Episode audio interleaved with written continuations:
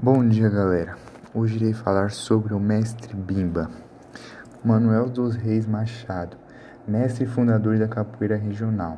Destacou-se pelos serviços comunitários e sociais que executou, principalmente com crianças e adolescentes.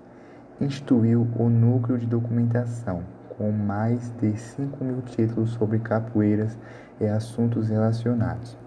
Bimba é o grande rei do misterioso rito africano, símbolo de resistência afrodescendente no Brasil. Nasceu no dia 23 de novembro de 1899, no bairro do Engenho Velho, Salvador, Bahia.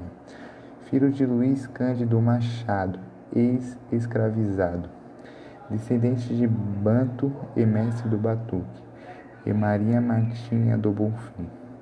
Mestre Mima foi iniciado na capoeira antiga pelo africano Bentinho, capitão da Companhia de Navegação Baiana, durante aproximadamente quatro anos.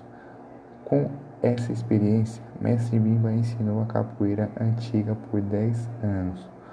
O local das aulas era conhecido como Clube União em Apuros, no bairro da Liberdade, habitado majoritariamente por negros.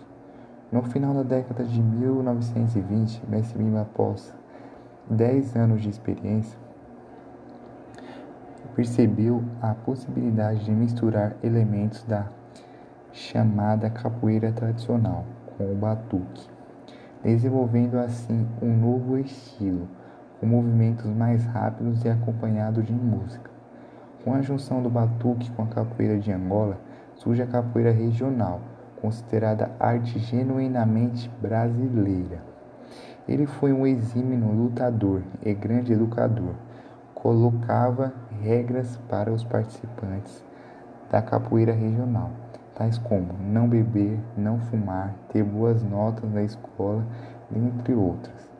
Com esse método, foi responsável por tirar a capoeira da marginalidade. Em 1973, Mestre Bimba, por motivos financeiros, mudou-se da Bahia para Goiânia. Em 5 de fevereiro de 1974 veio a falecer, vítima por um derrame cerebral. Em 12 de junho de 1992, a Universidade Federal da Bahia lhe concedeu o título de doutor honoris causa.